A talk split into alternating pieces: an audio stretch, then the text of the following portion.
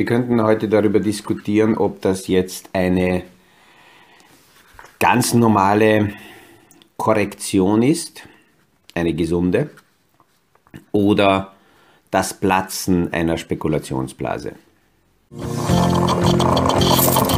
Aus dem Kaffeesatz, der Podcast von AL und E Consulting. Aktuelle Kapitalmarkt- und Wirtschaftsfragen verständlich erklärt mit Scholt Janosch.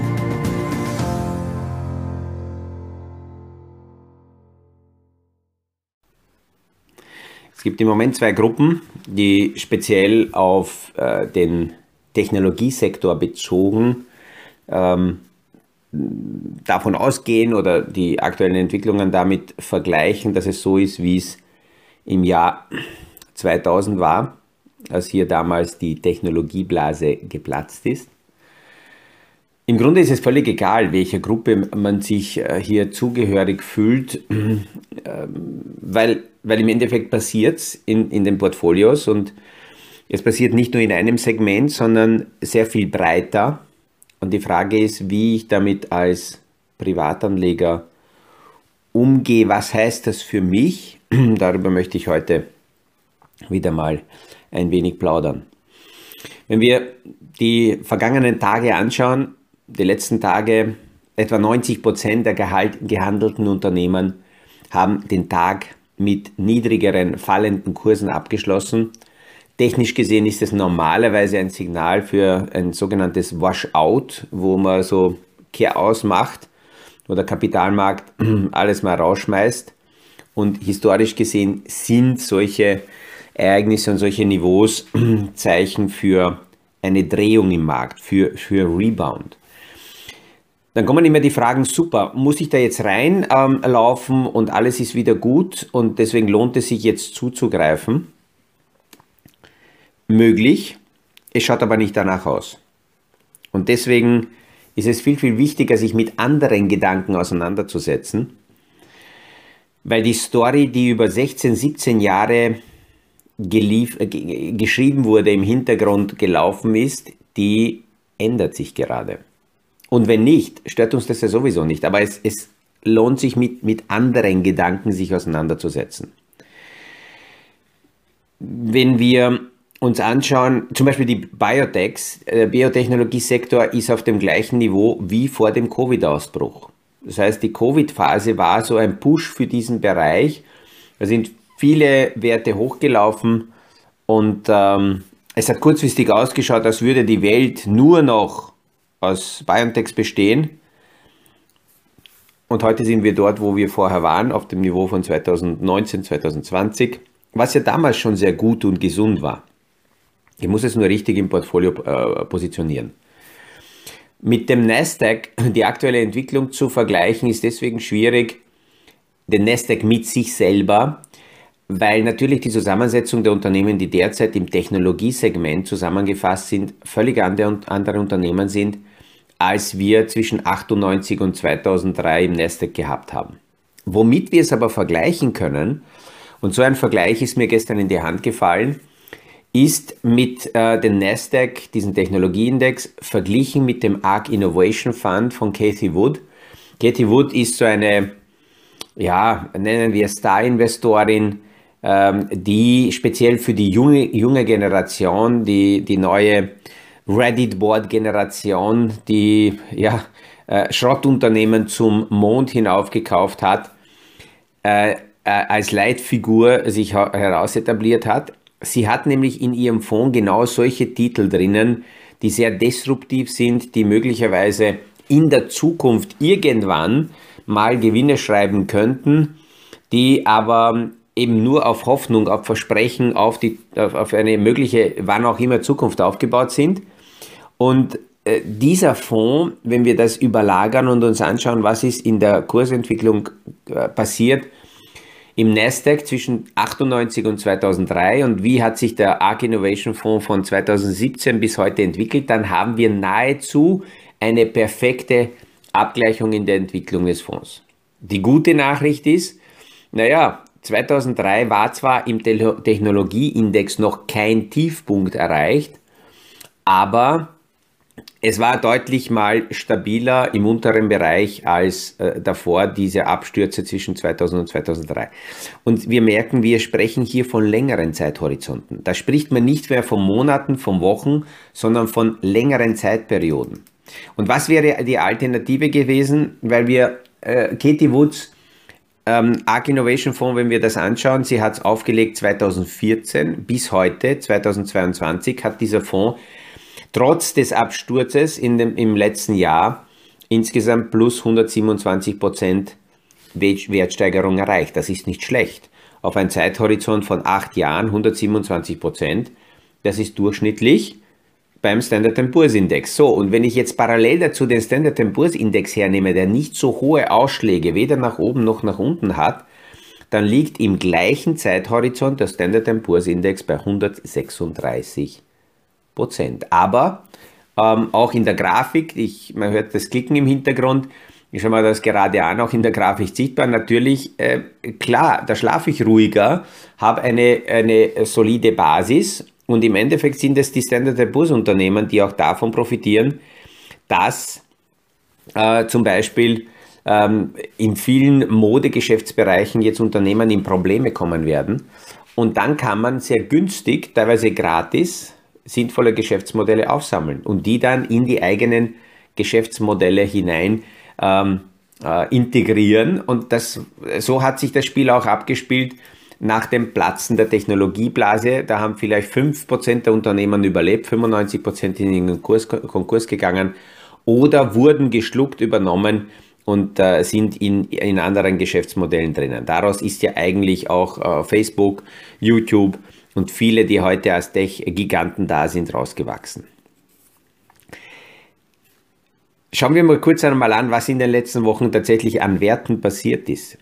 Allein in, den, in, den, in der letzten Woche, in einzelnen Handelstagen am Freitag, sind bei den großen sieben Big Tech-Unternehmen in Summe 1,1 Billion Dollar am Börsenkapitalisierungswert verbrannt worden.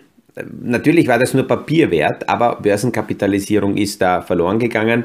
Schaut man den gesamten Standard Poor's Index an, das sind die 500 größten Unternehmen Amerikas und eigentlich global drinnen, dann haben wir seit Jahresanfang einen Wertverlust von 7,5 Billionen Dollar. Das ist 25 Prozent des Jahres äh, GDP der amerikanischen Wirtschaft.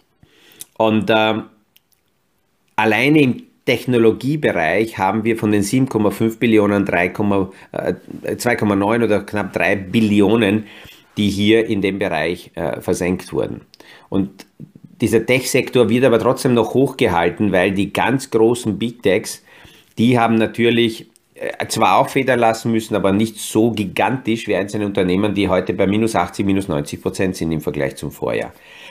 Auch die groß gehypten Kryptothemen wie Bitcoin, sieht man ganz klar, ist genauso mit in den letzten Tagen, Wochen abgestürzt, ist unter 30.000 Dollar gewesen. Und heute weiß man aus den Zahlen, dass etwa 40 Prozent der Inhaber der Bitcoin, äh, ähm, des Bitcoin sind im Verlust. 40 Prozent. Das heißt, wenn da noch was zurückgeht, könnte es sein, dass hier Margin Calls kommen, die Schmerzen größer werden und dass da noch weiterhin einiges abverkauft wird. Der Russell 2000, das ist ein Index, der so die 2000 größten Unternehmen Amerikas darstellt. Im Vergleich zum Standard Poor's 500 ist das natürlich ein sehr, also ein deutlich breiterer Index. Da sieht man, dass dieser Index auf einem Niveau ist, wie wir es Ende 2019 gehabt haben. Das heißt, die ganze Covid-Thematik wird aus den Märkten einerseits komplett ausgepreist, plus zusätzlich wird sehr, sehr viel negative Erwartungshaltung in Hinblick auf Zinsen, in Hinblick auf Liquidität eingepreist. Und da stecken in Wahrheit auch die besonnenen Chancen und Möglichkeiten. Die Notenbanken, die Zentralbanken schauen weiterhin überwiegend auf die Liquidität. Es gibt, gestern ist ein, ähm, ein Report, ein Bericht von der Zentralbank, äh, von der amerikanischen Fed rausgekommen, der sogenannte Stability Report. Und dort wird auf die dünne Liquidität gerade bei den Anleihen hingewiesen. Darüber haben wir in den äh, letzten Podcasts darüber gesprochen, dass bei den Anleihen die vorhandene Liquidität sehr, sehr, sehr dünn ist. Und dieser Report weist darauf auch hin, dass diese dünne Liquidität für plötzlich auftretende Ereignisse, Black Swans, natürlich eine gute Grundlage sein kann, um, um, um uh, Flash Crashs auszulösen, also spontan große Bewegungen. Wir hatten so im Stillen letzte Woche am Montag einen europäischen Flash Crash, weil hier ein uh, Händler wahrscheinlich in Schweden sich verdrückt hat und hier zu hohe Positionen äh, verkauft hat und das hat eine Verkaufswelle ausgelöst. Das ist medial überhaupt nicht aufgegriffen worden, aber so im Hintergrund hat sich so ein Mini-Flash-Crash abgespielt. Ähm, natürlich ist im Moment der Kapitalmarkt nicht daran interessiert, solche Dinge breit zu treten, weil das noch mehr die äh, Verunsicherung schüren würde. Das, was wir jetzt äh, heute abwarten, ist, wie die aktuellen Inflationszahlen sein werden. Es kommt dieser sogenannte PCA-Index raus. Dieser Index zeigt, wie die Inflation im Vergleich zum Vorjahr war. Und äh, davon wird eigentlich erwartet, dass diese, diese Zahlen zurücklaufen. Das heißt, die Dynamik, wie die Inflation angestiegen ist, dass diese Dynamik nachlässt, nicht mehr so stark weiter nach oben geht. Das würde auch Druck von den Zentralbanken nehmen, faktisch auch Schritte setzen zu können, weil das, was wir bis jetzt von den Zentralbanken gesehen haben, waren lediglich verbale Interventionen. Auch die Europäische Zentralbank hat begonnen, wieder verbal zu intervenieren, indem einzelne Direktoren gesagt haben, wir werden im Juni die Zinsen heben und vielleicht wird es in diesem Jahr drei Zinshebungen geben. Und das hat der Kapitalmarkt schon eingepreist und, und damit Reaktionen vorweggenommen, so dass dann faktisch die Schritte vielleicht gar nicht notwendig sind. Das gleiche sehen wir auch bei der amerikanischen Notenbank. Die haben über Monate dem Kapitalmarkt nicht esoterisch, homöopathisch langsam versucht äh, äh, zu zeigen oder zu, zu, anzudeuten, dass es Zinshebungen äh, geben wird, sondern die haben es richtig hineingeprügelt in die Köpfe. Und ähm, wenn wir uns das näher anschauen, dann ähm, wird vielleicht diese sieben-, achtfache Zinssteigerung gar nicht notwendig sein. Auch dort ist eine verbale Intervention gewesen. Gestern hat man schon gesagt, ja, wir werden dann nach einzelnen Zinsschritten schauen, wie die Wirtschaft darauf reagiert und dann möglicherweise gar nichts machen. Auch dieser Bilanzabbau ist ja verschoben worden. Der hat nicht jetzt voll begonnen, so wie zuerst angekündigt, sondern im kleineren Rahmen. Und es wird erst langsam hochgefahren. Also ist sehr viel verbale Intervention drinnen und nicht unbedingt faktische. Ähm, BlackRock meint, und das ist auch eine interessante Betrachtung, dass zum Beispiel in Europa mittlerweile zu viel Negatives eingepreist ist und aus diesem Blickwinkel Europa eher äh, positiv ist. Natürlich hängt das direkt immer zusammen, was passiert in der Ukraine, wie, wie, äh, was, was, was der Putin als nächste Überraschung. Aber unter den bekannten Themen ist im Moment die Stimmung hier auch viel zu negativ. Und deswegen ähm, an sich in den Portfolios durchaus gut zu positionieren viele große ähm, Unternehmensleiter, die jetzt ähm, Zahlen rausbringen und auch die Prognosen für die Zukunft aufzeigen, da hört man immer wieder raus, dass die sagen, es ist das, was derzeit im Technologiebereich passiert, kein schwarzer Schwan, keine plötzliche Geschichte, die aufgetaucht ist, sondern eine ganz normale neue Bewertung und eine sinnvolle Korrektur auf neue Niveaus. Und diese Korrekturen und diese neuen Niveaus, an die sich die Anleger, der Kapitalmarkt, die Investoren, die Eigentümer gewöhnen müssen, diese neuen Niveaus, die werden nicht ein paar Wochen dauern, auch nicht ein paar Monate, sondern vermutlich Jahre. Und deswegen habe ich am Anfang gesagt, es ist äh, sinnvoll, seine Portfolios immer wieder aus einem ganz anderen Blickwinkel zu beleuchten. Und ich persönlich arbeite mit sehr vielen Klienten schon über Jahre und Jahrzehnte genau aus diesem Blickwinkel, dass, dass wir soweit als möglich Progno, äh, Prognos, äh, äh, wie heißt das? prognosenfreie Portfolios zusammenstellen. Das heißt, die einzelnen Positionen in Portfolios nicht auf irgendwelche Aussagen, Versprechen, Erwartungen, Visionen von Gurus oder sonst was aufgebaut sind, sondern schlichtweg einfach ein breit aufgestelltes, manchmal sehr emotionsloses, trockenes Portfolio, wo wir unterschiedliche Themenbereiche mit einbauen, aber nicht die Modeerscheinungen, nicht die Stories, nicht irgendwelche Hypes kaufen. Natürlich schmerzt es, wenn jemand in den letzten paar Jahren Versprechen gekauft hat und keine richtige Strategie dahinter gehabt hat, jetzt zu erkennen, dass möglicherweise nicht nur ein paar Monate, sondern Jahre oder sogar Jahrzehnte in manchen Bereichen die Kurse tiefer bleiben werden. Auch mit solchen Kursen kann man gesund arbeiten. Wir schauen uns kurz ein paar Erfahrungen so aus der Vergangenheit an, die ich da gesehen habe und ähm, gerade jene, die jetzt kurz über die letzten ein, zwei Jahre schmerzhafte Erfahrungen gemacht haben in den, in den Kapitalanlagemärkten, denen kann ich nur zurufen, jetzt Reißleine ziehen, flüchten und seine Wunden zu lecken, ist leider die völlig verkehrte Herangehensweise, sondern jetzt normal weiterarbeiten mit den aktuellen Rahmenbedingungen. Das ist das, was zählt, das ist das, was sinnvoll ist. Und ähm, gerade wenn ich über Prognosen ähm, freie Portfolio spreche, ist es natürlich ganz schwierig, weil auf, auf Verkäufer und auf die äh, ähm, äh, ganzen Stars der Finanzindustrie würde ich immer nur ganz kritisch hören, weil die sind in vielen Bereichen daran interessiert, dass sie Produkte verkaufen und natürlich wird dann immer die Story den Kunden erzählt, die der Kunde auch hören will.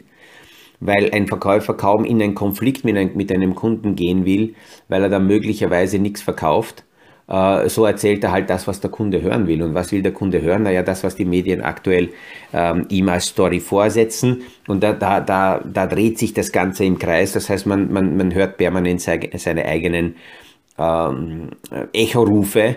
Und deswegen ist der Kunde dann so verliebt in Lösungen, die er sich selber schon immer gewünscht hat. Ähm, wenn wir uns anschauen, wie sich das entwickeln könnte in vielen Bereichen, dann brauchen wir zum Beispiel beim asiatischen Markt zurückgehen bis in die 90er Jahre, Anfang äh, 1990, also 92, 93, hat sich diese erste asiatische Hypewelle rausgebildet. Da kann ich mich äh, noch erinnern, ähm, äh, Oktober, November, Dezember 1993 äh, hatten wir pro Monat asiatische Marktwertsteigerungen im, in der Höhe von 20 bis 30 Prozent pro Monat. Dann ist Anfang 94 mit den zwei Zinsschritten die Blase dort geplatzt und äh, die, Tiefst haben wir, die Tiefswerte haben wir gesehen im September 98. Das heißt, 94 bis 98 waren fallende oder tiefe Kurse. Das waren keine kurzfristigen Korrekturen. Ist Asien deswegen verschwunden? Nein. Ist Asien wirtschaftlich weiterhin interessant? Ja. Das heißt, ich, entscheidend war nicht, dann zu sagen, so, ich gehe jetzt 93, weil ich Hellseher bin, weil die meisten dann nicht gegangen sind.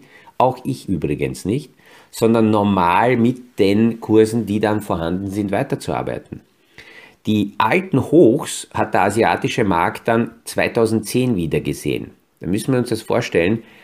93 bis 2010, 17 Jahre hat es gedauert, bis die alten Hochs wieder äh, überschritten wurden und seitdem haben wir keine deutlichen Korrekturen gehabt.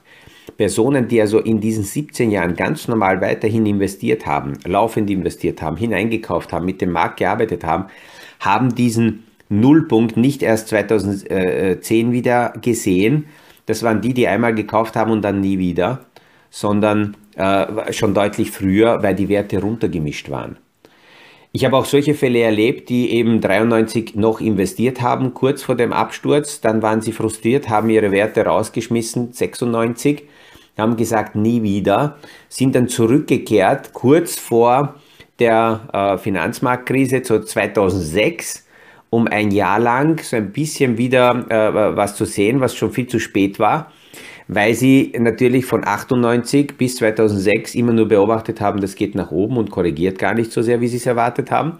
Dann die Finanzmarktkrise, dann wieder 2009 alles wieder hinzuschmeißen, um dann jetzt, naja, so 2021 wieder neugierig zu werden. Und jetzt schon wieder eine Korrektur mitzumachen. Das passiert immer dann, wenn jemand nur deswegen anlegt, weil er quasi jetzt die Chance sieht, dass er jetzt kurzfristig äh, äh, äh ja, äh, reicher werden kann oder kurzfristig ein Lucky Punch hat oder kurzfristig irgendein Versprechen eintrifft. Das gleiche bei der Technologiegeschichte. erste Halbwelle 98 bis 2000, dann ist im März 2000 die Technologieblase geplatzt. Tief war 2009, das heißt die Technologieblase hat neun Jahre gebraucht, um einen Boden zu finden und hat 2017 die alten Hochs wieder überschritten. Das heißt auch hier hat es in dieser Blase 17 Jahre gedauert, bis die alten Tiefs wieder da waren. Ist die Industriesparte verschwunden? Haben wir heute weniger Technologie im Leben? Nein, eindeutig, nur anders, andere Unternehmen und da war es auch wichtig, in der Zwischenzeit normal damit zu arbeiten. Ich hoffe, dass dieser heutige Podcast auch all jenen hilft, ähm, die vielleicht noch neue Portfolios haben, die, die schon längere Portfolios haben und solche Marktbewegungen mitgemacht haben, die wissen, dass wir prognosefreie Portfolios zusammenstellen und einfach besonnen in allen Phasen normal weiterarbeiten.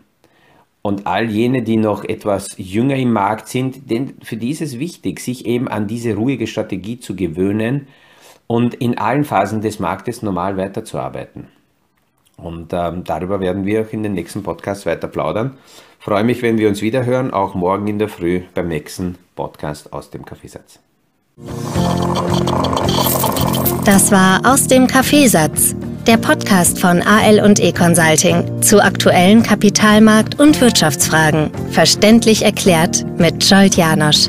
Aktuelle Fragen, Rückmeldungen und Anmeldungen zum nächsten Kapitalmarkt-Talk findet ihr auf unserer Homepage www.aleconsulting.at.